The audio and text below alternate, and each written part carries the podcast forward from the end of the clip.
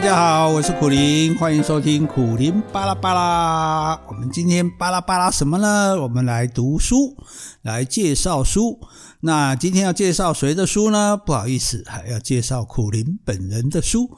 诶，这个叫做内举不避亲哈。如果我们的书真的写得不错，我们也不用说啊，为了避嫌啊，为了表示谦虚就不介绍嘛，对不对？还是可以介绍一下的哈。诶，而且这个老王卖瓜，自卖自夸，不是吗？刚好我的本性是王嘛，哈，所以就老王卖瓜。卖给大家看看这个瓜甜不甜哈？这本书呢，你可能看过了哈。如果看过了，当然很好哈。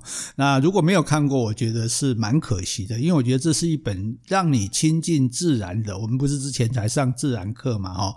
那让你亲近自然的入门书啊，也就是说，你如果你对自然不懂啊，但是你有兴趣啊，甚至你可能没有兴趣，但是你看一下这本书，你应该会产生兴趣的哦，因为它真的是很好玩哦，那又很很深入浅出了哈，就不好意思这样讲，不合我谦虚的本性哈，诶，就是说你可以从这本书。初步的去得到对自然的这个知识，对产生对自然的这个兴趣哈。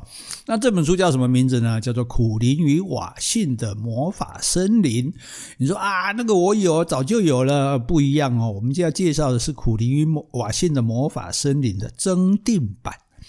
什么叫做增订版哦？所以这个几版几刷哈，我们要跟大家解释一下哦。通常大家就说哦，这本书已经一呃几版了，十二版了，二十版了，其实没有哈。一个版就是我今天这本书出来，这是第一版，第一次印啊，不管是印两千本、印三千本、一万本，那都是第一版，第一版的第一刷。啊，第一次印刷印多少本？如果它再一模一样，因为卖掉了嘛，卖得好，它再一模一样，再印个啊，假设又再印个两千本，那叫做第二刷哦，第三刷哦，所以几刷一刷几本那是没有在规定的哈，那那不叫第二版，那怎么样叫第二版呢？第二版就是它内容有变动，有不一样，不一定要完全改，可能有增加一些内容，可能有增哦。变动一些内容，那再来出版的时候，这个叫做第二版哦。所以，我们这一本就跟大家介绍的《苦力与瓦辛的魔法森林》呢，就是这一本书的第二版哈，就是它的增订新版哈。那这本书哈，我们就这个这个书，大家知道是我在我神隐八年嘛哈，或神隐啊，或者叫做招楼，诶，或者叫出国进修，诶，有这种讲法哈，在诶雪霸公园，就大家就以为我消失了嘛，后来知道我在雪霸公园这个当了八年的这个义务解说员哈，所以复出之后写的这第一本书哈。那我在雪霸国家公园的时候是没有人把我当做苦苓的哈，大家就是把我当做七二四号解说员哦，所以什么事就要哎七二四这什么啊不这不知道，赶快去查哦。所以呢，我是很高兴这一些雪霸的同学呢，就是没有把我当做特殊人物对待哈，所以我就很高兴的在那边当解说员哦。可是也有一些人很好奇说，那你当解说员总是有游客嘛，对不对？那你碰到游客，难道游客不认得你吗？哎，我跟你讲。八年来哈，那八年还真的没有游客直接认出是我呢。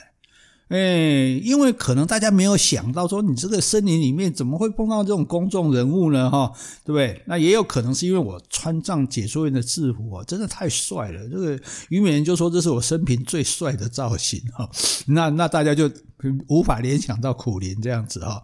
那也有可能是因为我的识别证上面写的是我的本名叫王玉仁哦，所以大家就没有想到我是苦苓哈。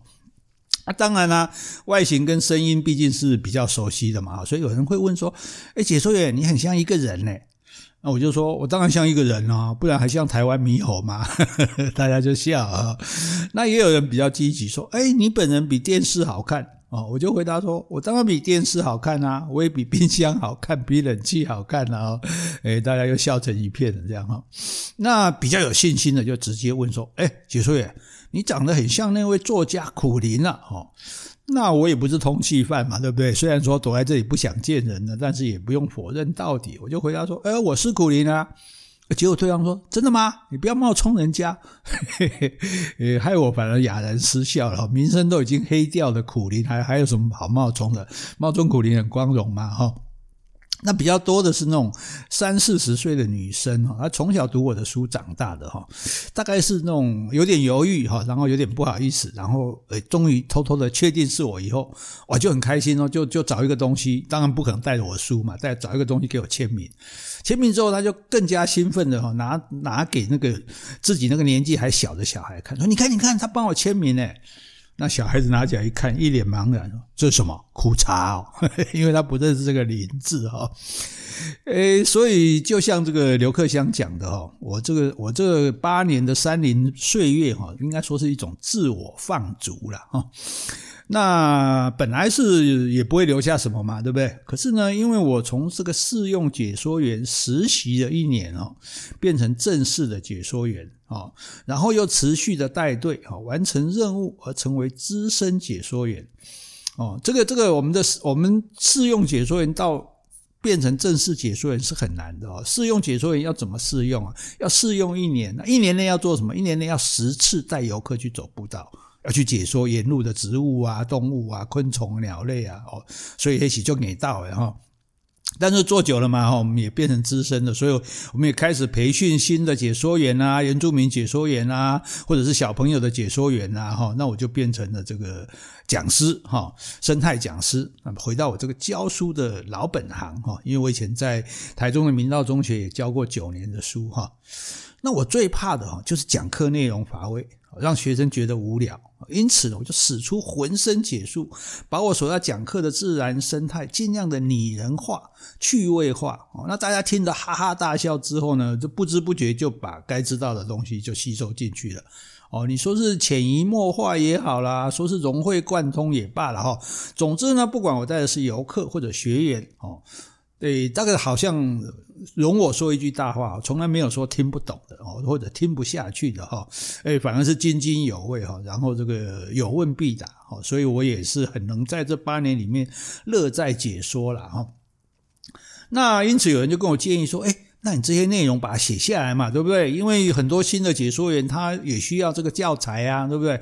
那因为我们没有，虽然我们请了很多呃动物、植物啊，这个地质啊、星象的这种。专家老师来讲课，但是他们就是毕竟就自己的那个所知道的哦，毕生的精华教给我们。但是对我们解说来说，有些用得到，有些用不到哈。而且他们可能写的比比较专业一点，不会那么的呃生动有趣这样子。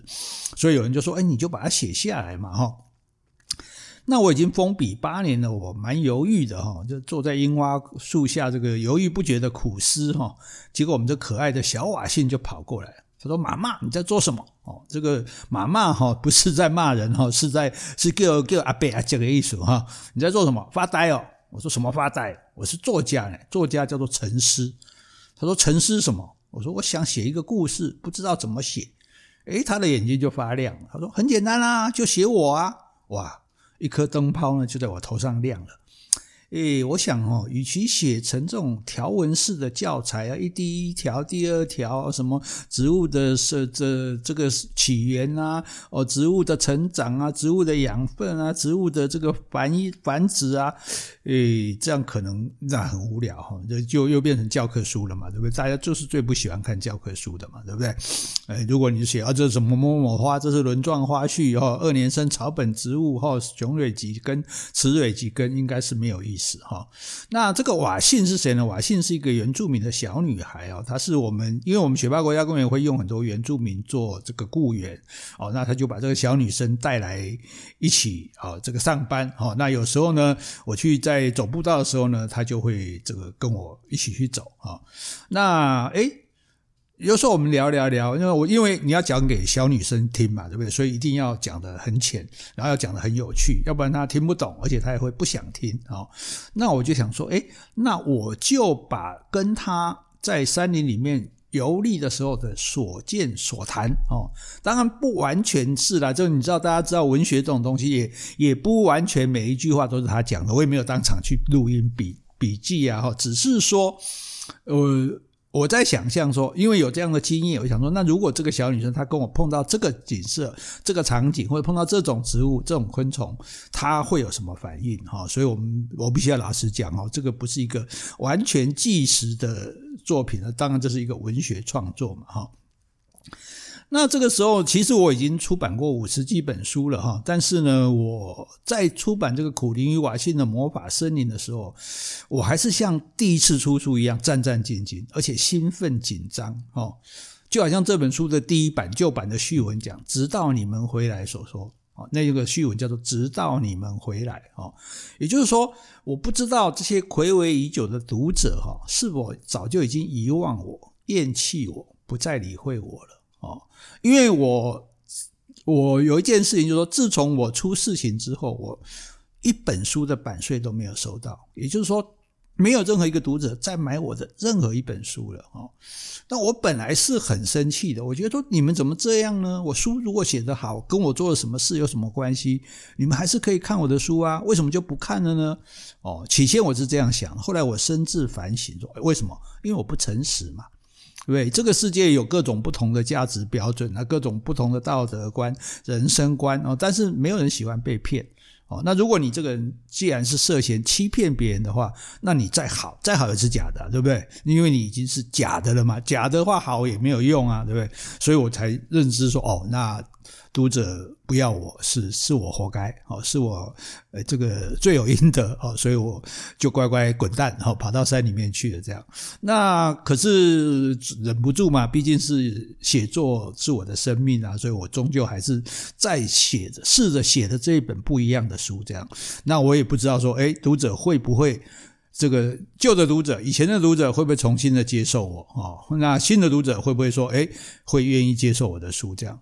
诶，结果书呢？哇，一刷再刷哦。这随着每一场的新书发表会啊，或者演讲啊，然后看到排成长龙的这些签书的人潮啊，我就知道读者们回来了哦。读者们原谅我了。我讲到这里都起鸡皮疙瘩了。那啊，因为有了回头的老读者哈，以及更多的新的读者呢，那我诶，我又有资格做一个作者了哈。那所以对很多人来讲，他可能只是刚巧啊，或者一时兴起，或者姑且一试啊，买了这一本《苦苓与瓦信的魔法森林》啊。可是对我来讲哦，这是生命中的一个重要的转捩点哦，因为你知道，我把自己以前的五十几本书，诶，我我都丢掉了。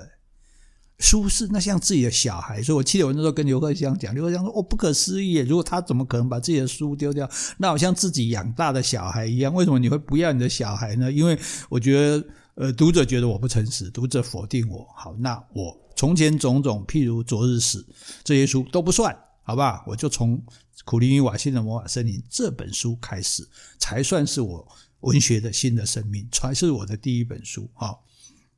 那当然有读者接受这本书，对我来讲是是很大的这种安慰哈，很大的鼓励哈。而且啊，我得到的安慰不止于此哦。那时候在写部落格哈，就会收到一个呃，收到一位年轻妈妈的信。她说呢，她喜欢每天晚上啊，在睡觉以前呢，她会念一篇我的文章给孩子听，然后孩子很喜欢。哦，然后呢，我也收到一个国小学生哦，他来信说，如果我们的自然课本里写的都像你的书的话，我一定会更喜欢自然课。哦，我觉得这是对我一个很大的赞誉哈，因为呃，我们为什么会不喜欢自然课？可能不是自然的内容没有趣，而是说呃，课本嘛，它没有办法写得很有趣哦，所以大家可能就会排斥它这样子哦。那也有一个爸爸说，他说呢，他就。买了我的书，然后就带着太太、小孩，然后到山林里面，要拿着我的书，一一的去对照啊，去探索，去学习，哦，所以我就觉得说，诶，所以我这样写的一本书哈，那我至少帮很多人哈，就架起了通往自然的一道绿色的桥梁。哦，就说，所以我就觉得说，因为因为八年做解说员，我也不晓得，因为我完全不懂这些东西，哈，完全不懂自然生态的东西。那所以我自己也是在一边的学习，啊，所以一边的那种在做解说。所以其实那是一个很大的挑战哦，因为诶，你你你不可能什么都认得嘛，对，譬如说，诶，你如果。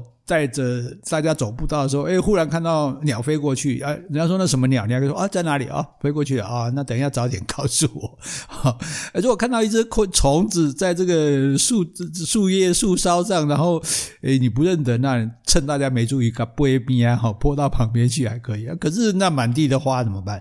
你总不能说这个你也不知道吧？哈，所以你就必须要去认得你在步道上所可能碰到的这些生物啊！你不，你就算不讲，那游客也可能会问。那你如果都答不出来，那是很尴尬的。所以就要下很多的苦功去认识、去了解这些东西哦。其实我觉得，呃，也是一个重新学习的开始。对我来讲，完全不懂的东西，从头去学它，哈，我觉得真的是是一件很不容易的事情啊。那而且你每次走步道之前，你都还要再去这个再去走一遍哦，先走一遍，就看看确定说哦，到底我们会碰到些什么东西哦，甚至碰到听到鸟的叫声，这可能是什么鸟哦，我们都要去知道，然后在带游客的时候，你才可以这个很安心哦。甚至有时候说实在不晓，就是怕会。